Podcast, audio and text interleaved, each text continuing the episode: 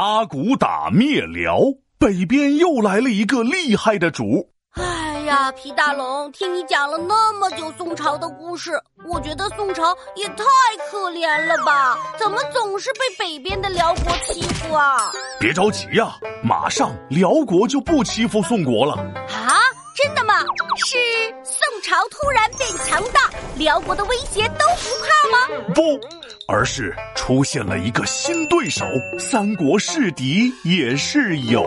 啊，什么意思啊？总而言之，言而总之，就是三个国家是螳螂捕蝉，黄雀在后，鹬蚌相争，渔翁得利。怎么你越说我越糊涂啊？嘿嘿，来来来，别糊涂，听我好好给你说说这段历史。你还记得之前我跟你说过的宋徽宗吗？记得呀，喜欢画画和书法，就是治国没办法。嘿嘿，没错，当时在宋朝北边的北边，全新崛起了一个女真族，他们部落的首领叫做阿骨打。就在宋徽宗挥毫泼墨、享受生活的时候，人家阿骨打策马扬鞭，建立了金国，正式称帝。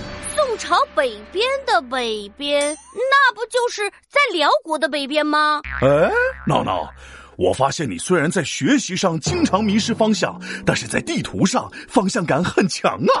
嘿嘿，嗯，有你这么夸人的吗？这个女真族原本被辽国统治，也经常被辽国欺负。后来阿骨打当了部落的首领，下定决心要改变现状，于是团结部落每个人骑马打仗，铸军魂，建立一个大金国，攻打辽国特别神。辽国那么厉害，这个阿骨打能打赢他们吗？哎呀妈，这个阿骨打打的辽国那是骨头都疼了，嗷嗷的直叫唤呐、这下明白为为什么他叫阿骨打了。当然了，阿骨打能把辽国打疼，除了本身厉害之外，也和当时辽国的皇帝天祚帝有关。这个天祚帝名字真不是白起的，天祚天祚，天天作呀！当时天祚帝是骄奢淫逸不早朝，荒废工作特官僚，贵族欺压老百姓，人们反抗四处逃。这天祚帝就跟以前的夏桀、商纣、隋炀帝一样啊！所以天祚帝根本不是阿骨打的对手，不停失败和后退，比不过金国的军队。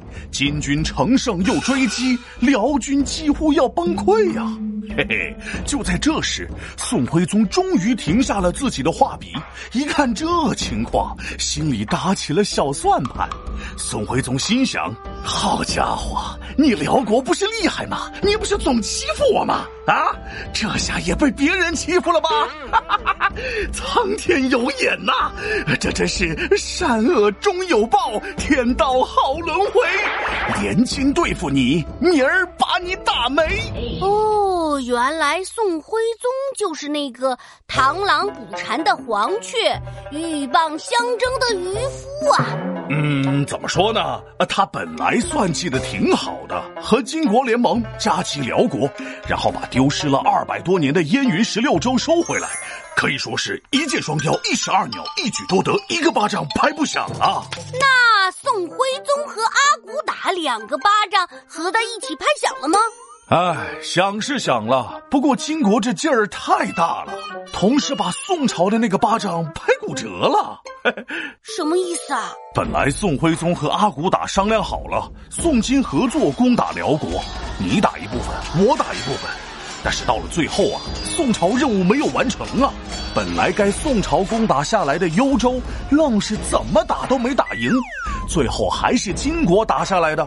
所以到最后啊，金国拒绝归还燕云十六州，宋朝还损失了不少的士兵。我看宋徽宗这就是赔了夫人又折兵啊！哎，不不不，不止！宋徽宗不仅赔了夫人，连家都快赔出去了。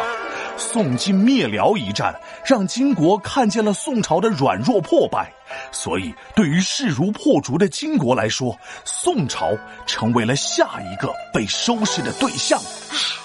宋朝也太可怜了，旧的刚走，新的又来，他咋总被人欺负啊？